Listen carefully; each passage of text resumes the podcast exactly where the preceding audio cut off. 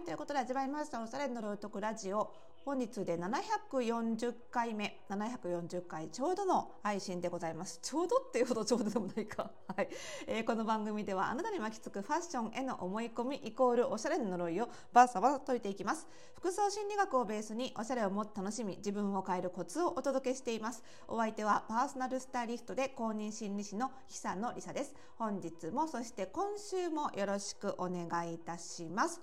さあ今日はですね、えーと、ちょうど先週1週間前かな11月21日に配信した、えー、第3第735回お便り。セクハラに悩んでいた20代を経て40代になった今女性らしい服を着たいけどという回で、えー、取り上げさせていただいたお悩みをね投稿してくれた、えー、ランマルさんラジオネームらんまるさんからですね。早速、えー、ご感想メッセージいただいてますのでねちょっとご紹介していきたいと思います。ありがとうございます、えー、おしゃれの呪いとくラジオリスナーで735回のご相談をさせていただいた質問者らんまるです。久野先生早速回答いただきましてありがとうございます。同世代ということもあり共感していただけることも多く嬉しかったです。お話の内容は目から鱗でした。若い頃の思考の癖なのか今の服装選びもついつい相手軸になっていることに気づかされました。本当は自分はどういう服装がしたいのか。久野先生のアドバイスも参考にさせていただきながら自分軸で本当の自分の気持ちに向き合ってみようと思いました。女性らしいファッションにもいろいろなパターンがあることも興味深かったです。これからも同世代として応援させていただきます。ありがとうございました。ということで、こちらこそご感想ありがとうございます。詳しくはね、735回聞いていただければと思うんですけど、まあそのね、タイトル通りですね、まあ、20代の頃はこう女性らしい格好をすると、いろいろセクハラ的なことをその男性社員からされて、だからあえてそういう服装を封印してたけど、40代になってやっぱりもう一回女性らしい服装をしてみたいとどんなかといってセクシーすぎるのもちょっとあれだからどんな格好がいいのかなっていう話あの質問に対して回答させていただいたんですけどちょっとその中でねそのなんだろうなえっ、ー、と昔できなかったまあ周りのため周りのせいでっていうのかな周りのせいでできなかった学校を逆に今こうしちゃおうみたいなのって実はそのそれ自体も周りに影響を受けている影響下にあることには変わりないので本当にその周りのがどういうかとか周りがからどう見られるかみたいなことを考えなかった時にそれでも本当に女性らしい服装がしたいのかそれともそれは単なるあの頃の復讐でしかないのかっていうのは考えた方がいいかもしれないですねってことを最後にちらっとお話ししたんですよ。まあ、そのことについてねちょっと、あのー、考えてみたいって言ってくださったのはすごい良かったなと思うんですけど、まあ、それ以外にもねじゃあ女性らしい服装それでもしたいってことであればこういうパターンがあるよみたいな話もしたので、まあ、興味ある方はね第735回改めて聞いていただければと思うんですけどそそのその時はねちょっとじっくり話せなかったんでその改めてそのなんだろうな好き勝手な服を着てたはずなのに実は他人をめちゃくちゃ意識してしまってたケースって結構あって私のスタイリングでもね私のスタイリング、まあ、フォースタイルのスタイリングってあのスタイリング兼心理カウンセリングなんで結構そういう内なる問題みたいなのが出てきたりすることがかなりあるんですよね。そのケースについてちょっとね改めて話したいなと思うんですけどあの服装心理診断でね一般性っていう資質があるんです。どういう資質かっていうとそのすごく空気を読んでその人からどう見られるかっていうのはすごく意識して服装を選ぶ人。協調性がものすごい高い人。気遣いの人ですね。で、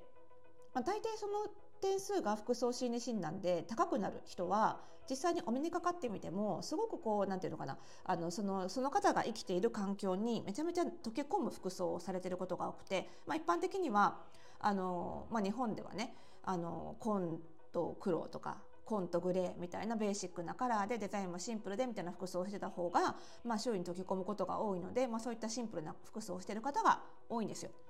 ただたまにめちゃくちゃこうアグレッシブな格好をしてる方がいるんです。でもあれ服装心理師なんでこの方一般性高いんだけど結構この格好目立つよなっていう格好をたまにしてる人がいるんです。で自分的にも私は好き勝手な格好してます。周りのことなんか気にしないで好きな格好してますってご自身でも自負してる。でも一般性がめちゃめちゃ高い。これどういうことかっていうと実はこういうタイプの人は本当は人一倍空気が読めるんです。空気が読めるからこそそのそんな自分が辛くて反抗心から服を選んじゃってるタイプっていうのがいらっしゃるんですね。例えばなんだろうな。子供ができてママになったと。でママらしい格好をしなさいみたいな世間の風潮をなんかこう感じ取ってしまって逆にそれに抗うようにめちゃめちゃ奇抜な格好をしたり。まあ世間一般でママにはふさわしくないとされているような格好をあえてしてみたり。あとはまあ婚活なんかもありますよね。婚活で結婚相談所に行ってみたら女性がとにかく女性らしいワンピースを着てくださいって言われてなんかそれに反発しちゃって毎回毎回パンツで行っちゃうとかね。あとはいい年してそんな服をみたいなことを言われそうな服をあえて選んでしまうとか会社のドレスコードにあえて逆らってしまうとか、まあ、そういう人って結構いたりするんですけどそういう人はその自分ではその周りのこう風潮に流されずに好きな服を着てるって思ってるんだけどでも結局誰かを意識した服選びを逆にしちゃってるんですよね。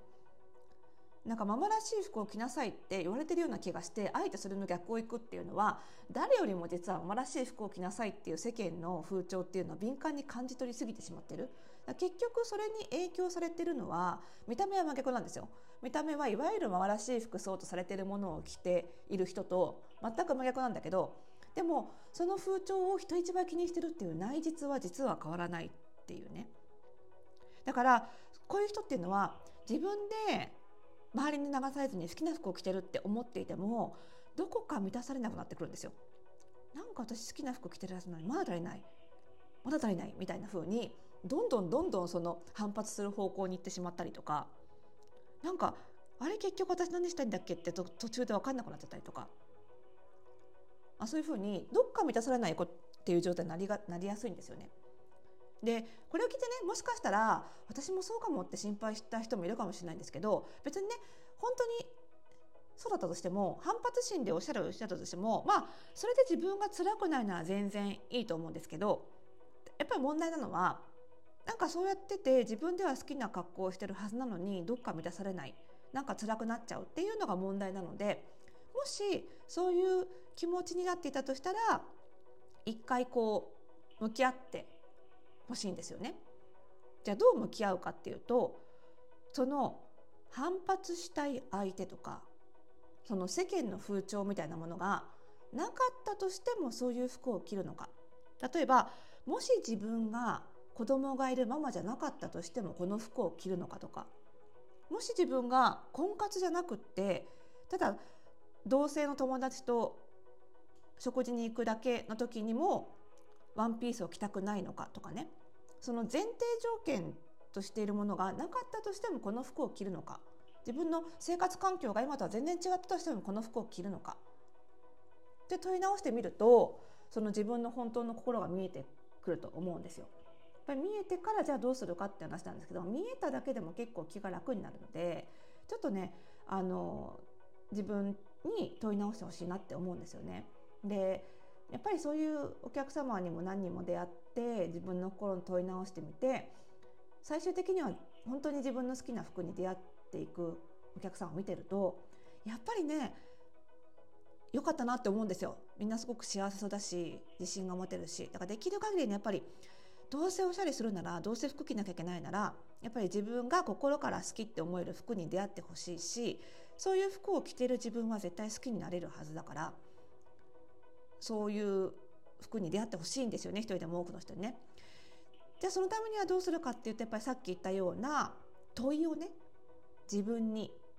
かけて上質なね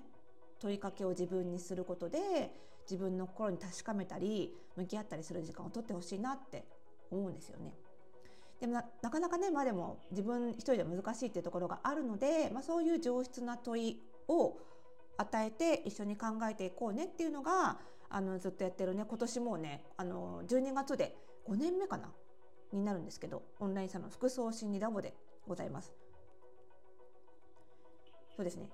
5年目です。丸4年経ちますね。はいになります。で、えっと、12月からねあの2019年の12月にスタートしまして服装心理ラボ。もうおかげさまでですね5年目のオンラインサロンって結構長いんじゃないかと思うんですけど、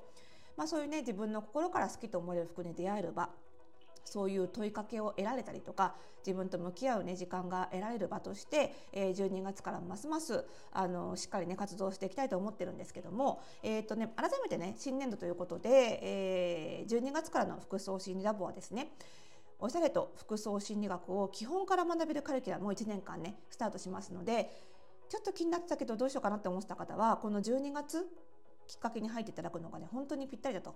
思います。え12月のね月テーマはファッションセンスを身につける唯一の近道洋服の3要素を知るというテーマで本当にねおしゃれが苦手な方も今まで全然やってこなかったっていう方もここからスタートしていただくここから勉強をスタートしていただくのが一番いいっていうすごくね基本のカリキュラムから今回スタートします。で、えーと、テキストレッスンプラス、えー、月1回のねズーム講座であのちゃんとワークとかアウトプットをしながらあの自分が学びが深まっているかっていうのを確認しながら進めていけますので本当にねあのスタートにはいいタイミングですので早速ねあのちょろちょろあの昨日ぐらいからねご入会また増えてますけれども、えー、入会した月から、えー、月額課金スタートしますのでねいつ入会しても損になることはありませんのでぜひお早めにご入会いただければというふうに思います。番組概要欄にリンク貼っておきますのでねお待ちしております。ということでまた次回の配信でお会いしましょう。おやすみなさい。